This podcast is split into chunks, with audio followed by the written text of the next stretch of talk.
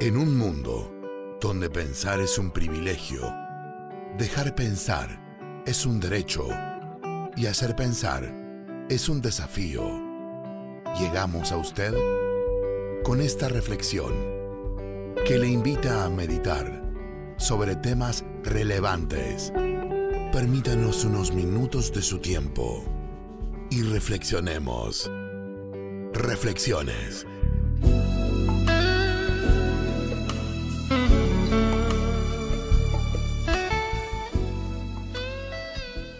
¿Qué tal, amados oyentes? Les saluda nuevamente Janice Aldana y continuamos desarrollando la serie sobre el estrés. Y en esta semana hemos estado definiendo qué es el estrés, tratando de comprender un poquito más, siendo que es un término que lo hemos utilizado, lo utilizamos ya bastante. lo utilizamos para expresar cómo nos sentimos, lo, utilizar para, lo utilizamos para expresar una molestia, para decir si algo está bien o no, si tan solo nos sentimos cansados, también lo utilizamos. Eh, si nos duele la cabeza, utilizamos esta palabra. O sea, en muchas ocasiones utilizamos la palabra estrés. Estoy estresado, me siento estresado.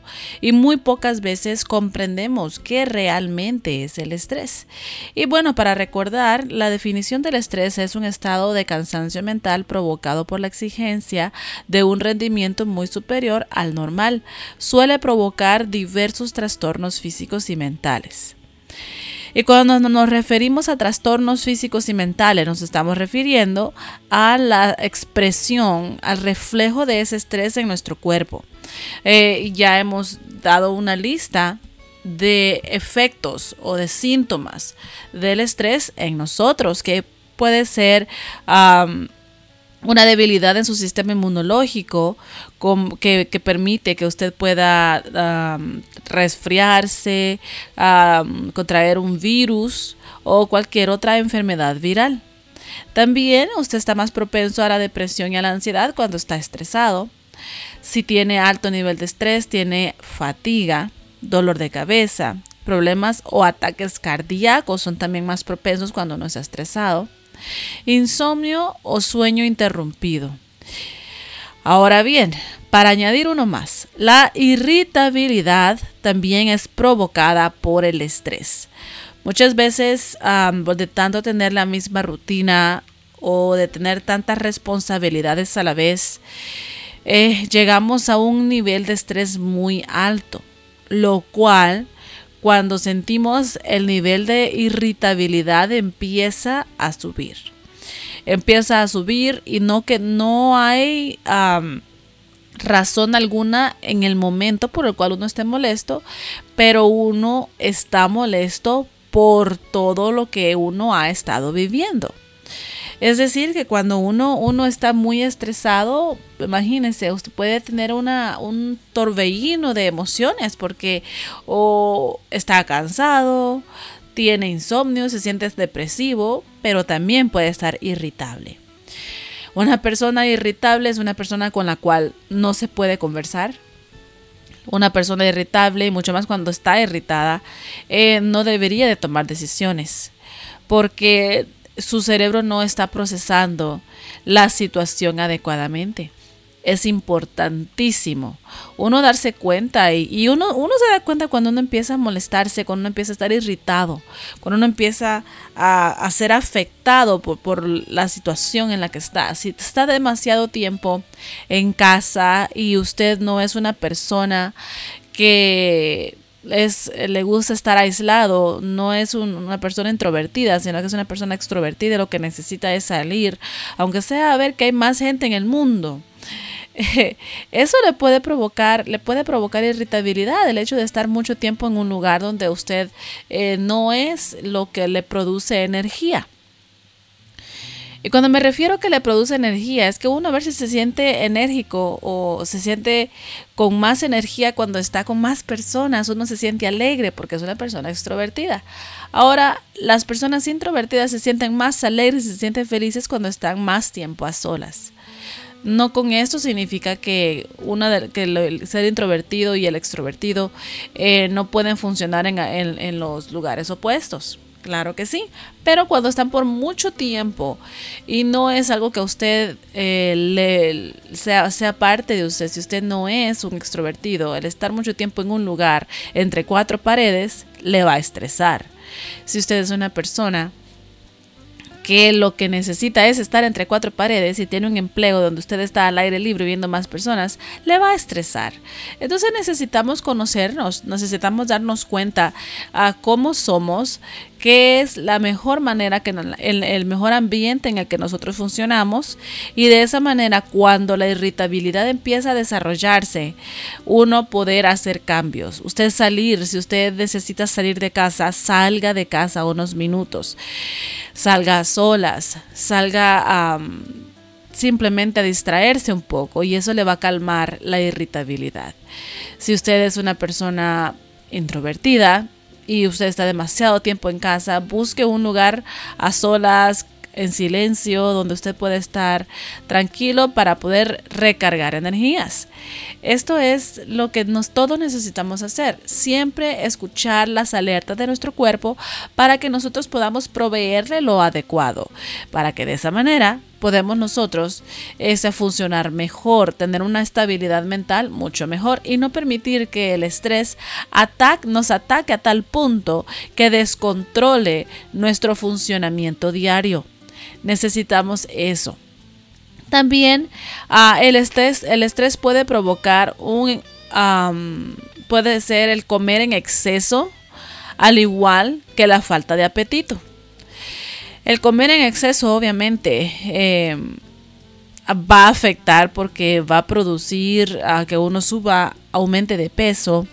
Y cuando uno aumenta de peso no es porque está comiendo saludable, es porque uno está ingiriendo los alimentos equivocados. Fíjense que los carbohidratos y las azúcares, eh, esto y, si las combinamos con el estrés, esto lo que hace es como ponerle a, la dinamita poner una chispita de fuego. Hace explosión, altera, altera todo el sistema cuando uno está ingiriendo demasiada azúcar, demasiados carbohidratos.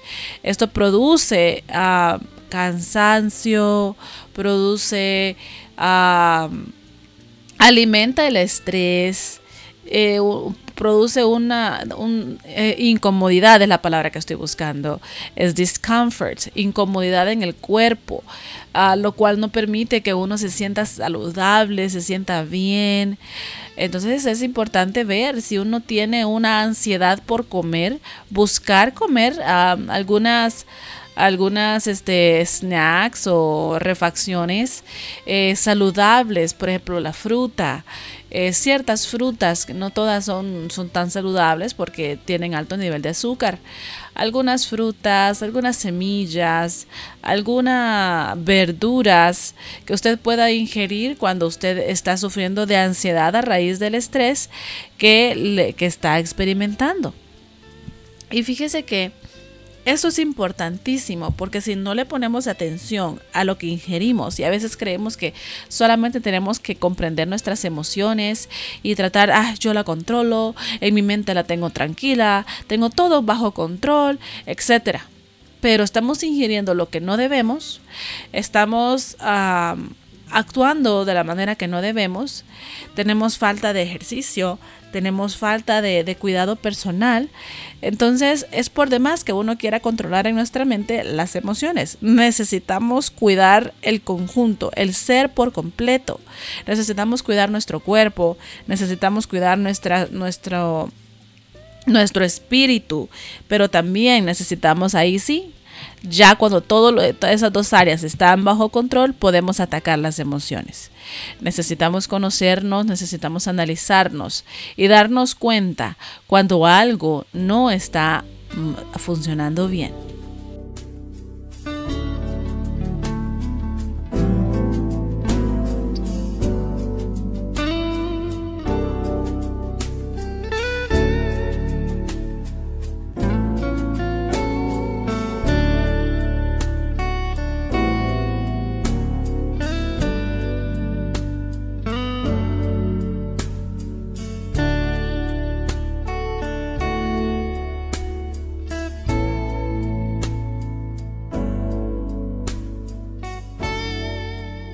Fíjense que no solamente los adultos nos estresamos, no solamente los adultos sentimos estrés por alguna situación.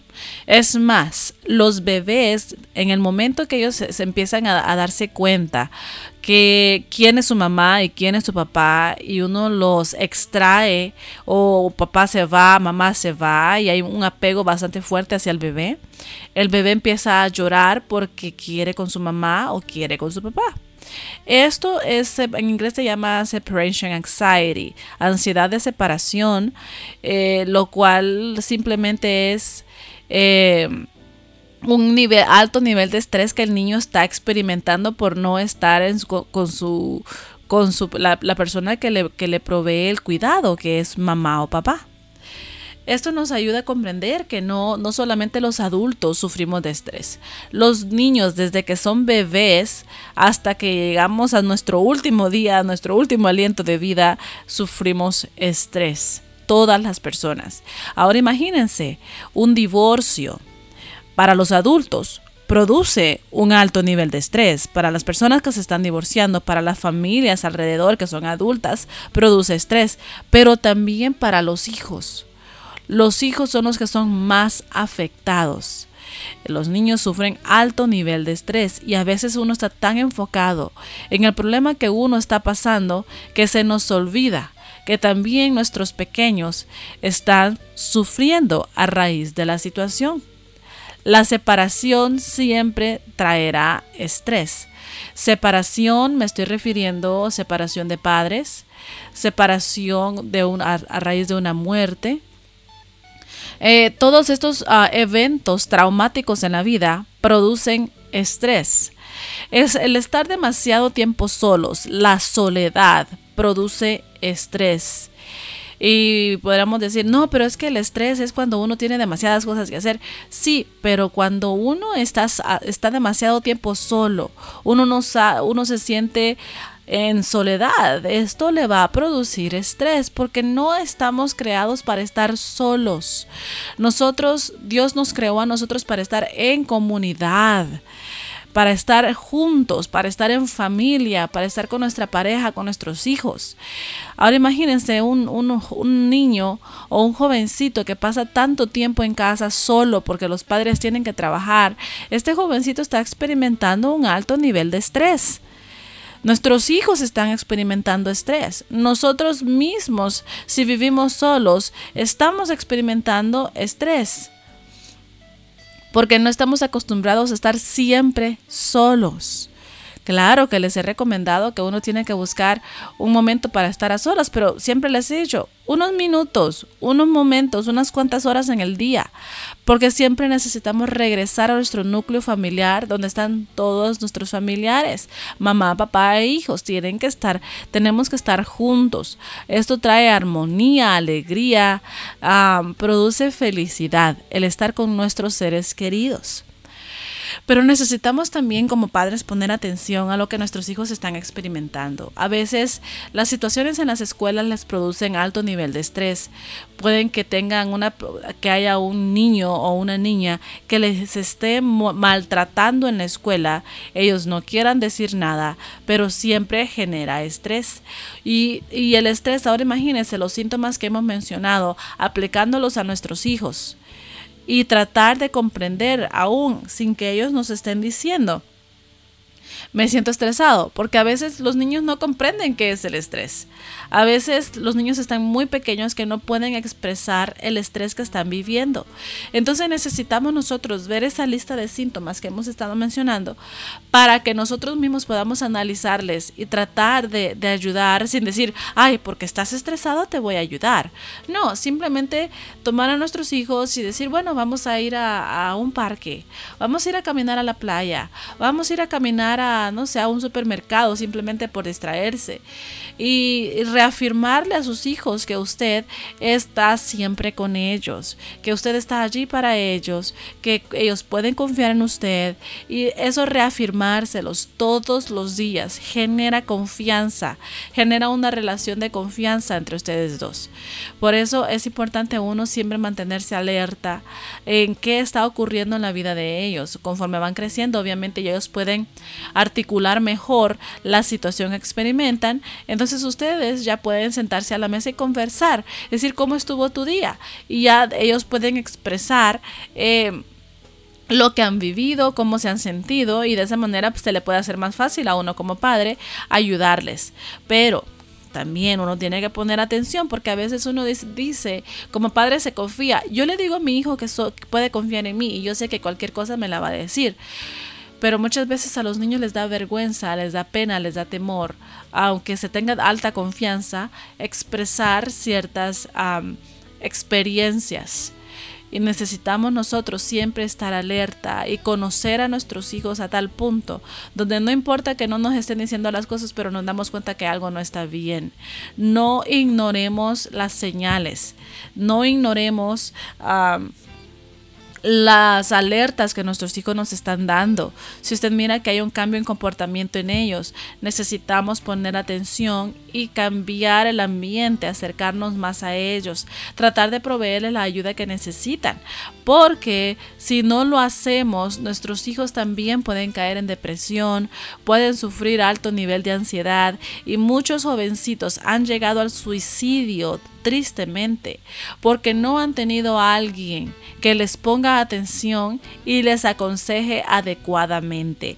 Ellos han llegado a tratar de resolver el problema que están sintiendo a raíz de, una tontería, de tomar una decisión absurda que es el suicidio. Pero cuando uno está tan tupido en su mente que lo único que tiene es, siente que tiene demasiados problemas y esos problemas van a socavar con su vida, eh, bueno, el jovencito no puede razonar al 100% como un adulto porque no es un adulto. No es una persona que ya su cerebro se ha completado a su cabalidad no lo ha logrado todos los, seres humanos completamos de nuestro cerebro se completa a desarrollar eh, a la edad de los 25 años y aún allí no significa que es una persona madura. A la edad de los 25 años su cerebro llega a completar su desarrollo, lo cual permite que usted piense como un adulto, que usted razone mucho mejor. Ahora imagínese un adolescente, un jovencito que está tomando decisiones grandes, decisiones que marcarán el resto de su vida y se siente estresado, se siente abrumado por la situación, no va, puede que no tome la mejor decisión. Si no tiene a alguien que les esté aconsejando, que le esté guiando, que le esté encaminando en la vida. Necesitamos involucrarnos en la vida de ellos. Ah, sí, pero es que en mi país eh, los, los jóvenes a la edad de los 18 años ya son mayores de edad y ya no se les puede decir nada. Bueno, no se les puede imponer nuestra voluntad, pero sí podemos aconsejar.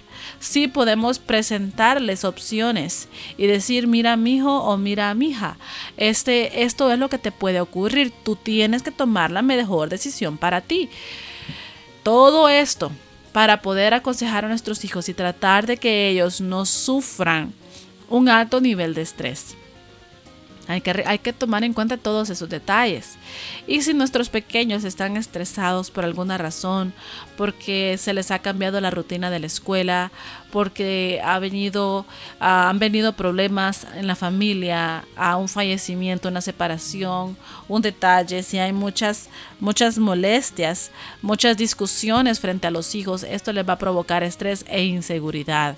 Necesitamos ser más conscientes del ambiente en el que nuestros hijos están desarrollando. Si nuestros hijos sufren de estrés, están propensos a, a, tener obesidad, a sufrir depresión, sufrir ansiedad. Y no queremos eso. Nosotros como adultos tenemos que ser los responsables en proveer un ambiente saludable para nuestros hijos.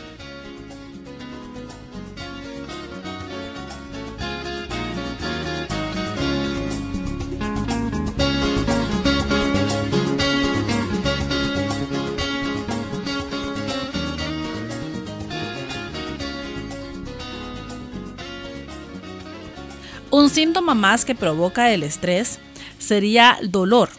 y el dolor no me estoy refiriendo al que he mencionado anteriormente, que es dolor de cabeza, que la conocemos como migraña, sino que dolor en el cuerpo, dolor en un brazo, en el brazo izquierdo y sentimos que es un ataque al corazón, dolor en el pecho, dolor muscular, dolor en, una, en la pierna derecha, eh, dolor que a veces decimos, ay, siento dolor desconsolado, es un dolor opaco que no, no paraliza el dolor ni se siente tan fuerte, pero es un dolor agudo que está allí y que no se quita. Estos dolores son reflejos corporales del nivel de estrés que uno está experimentando necesitamos conocerlos, reconocerlos para de esa manera ir al médico y expresarle lo que está sintiendo adecuadamente. Nunca piense que el médico le va a adivinar lo que usted está sintiendo. Necesitamos expresar con a cabalidad eh, lo, que nuestro, lo que estamos sintiendo y por muy mínimo que usted crea que sea, se necesita expresar todos los detalles a nuestros médicos para que ellos puedan hacer una, mejor, una mejor labor.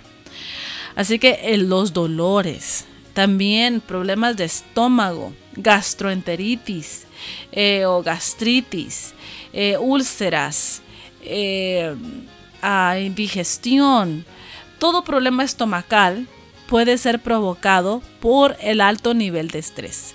Si usted de repente experimenta, no sé si le ha pasado, pero se asusta, usted siente en su estómago el impacto porque todas nuestras emociones lo primero que hacen es que las, nosotros las, experimentamos en nuestro estómago. Por eso antes, en, hace muchísimos años, se creía que el corazón era nuestro estómago y no lo teníamos en nuestro pecho como sabemos que está biológicamente porque el impacto de cualquier impresión fuerte la sentimos en el área de nuestro estómago, de nuestro abdomen.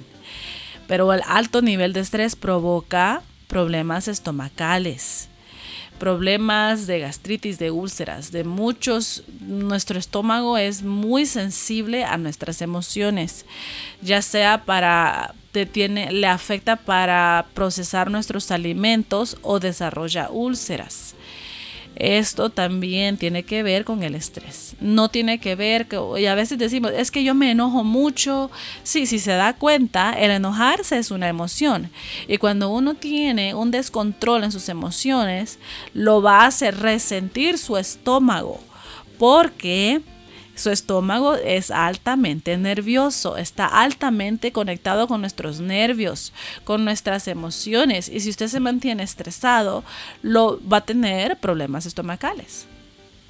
Y muchos yo creo que ahorita están diciendo, ah, ya entiendo.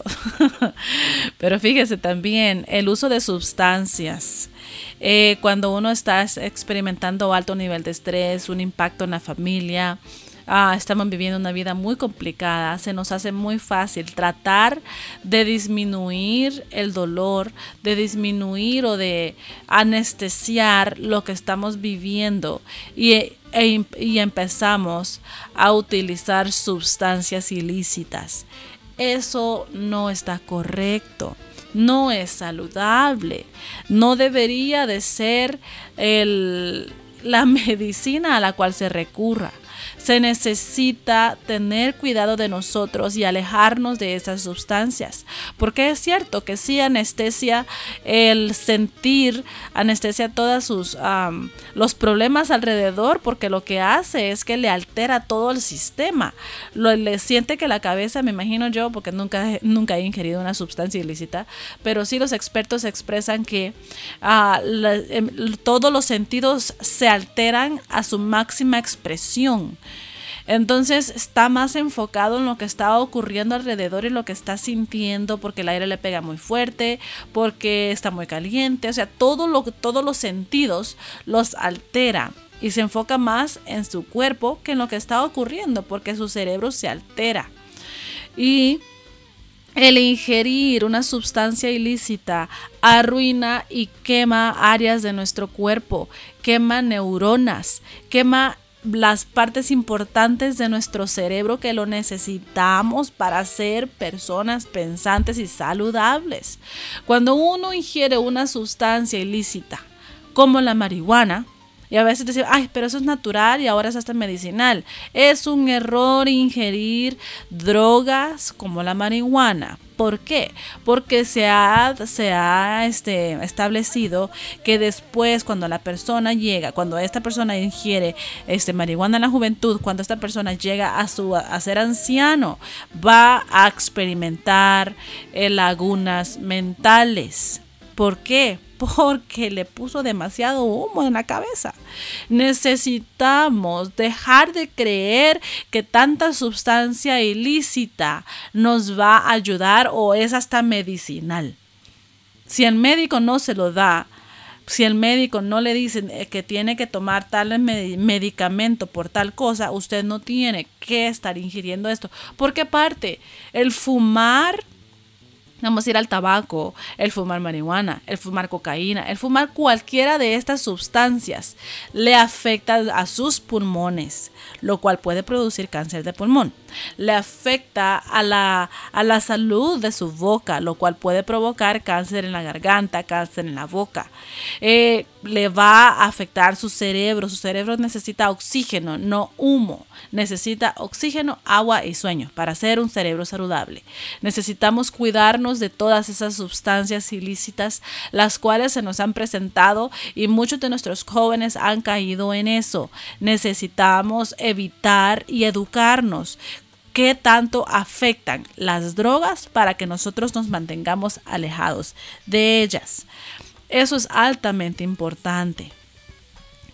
Porque, porque, es, porque es importante. Necesitamos simplemente alejarnos de ellas. Yo estoy totalmente en contra de estas drogas, de ver tanto jovencito perdido en las drogas. ¿Por qué? Porque han caído ahí a raíz de mucho sufrimiento, de sentirse estresados y lo que quieren es mitigar lo que están sintiendo. Pero hay otras maneras de hacerlo. Busquemos de Dios, e, influyamos en nuestros jóvenes para que busquen de Dios.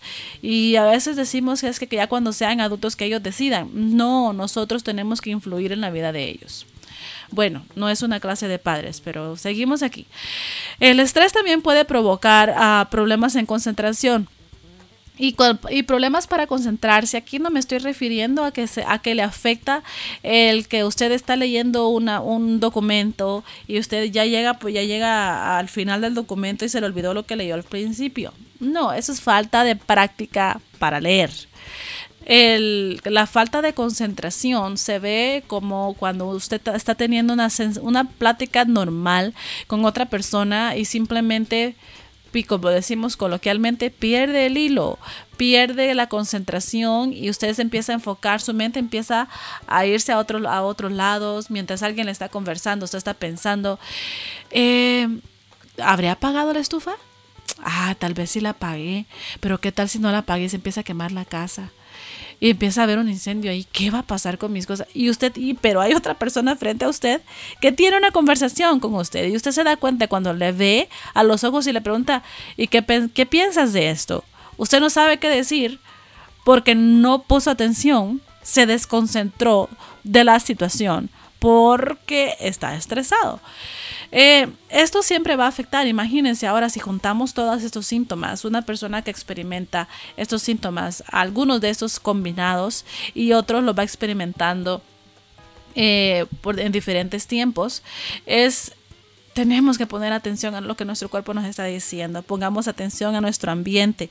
Pongamos atención si estamos estresados, cómo nos estamos sintiendo y hagamos los cambios necesarios. Bueno, Hemos llegado ya al final de este programa y espero haya sido de mucha edificación para usted y que la información recibida usted la pueda poner en práctica. Para mí siempre es un gusto estar aquí con ustedes y no se pierda nuestro siguiente programa aquí el siguiente el siguiente día en el mismo lugar y a la misma hora. Que el Señor les bendiga.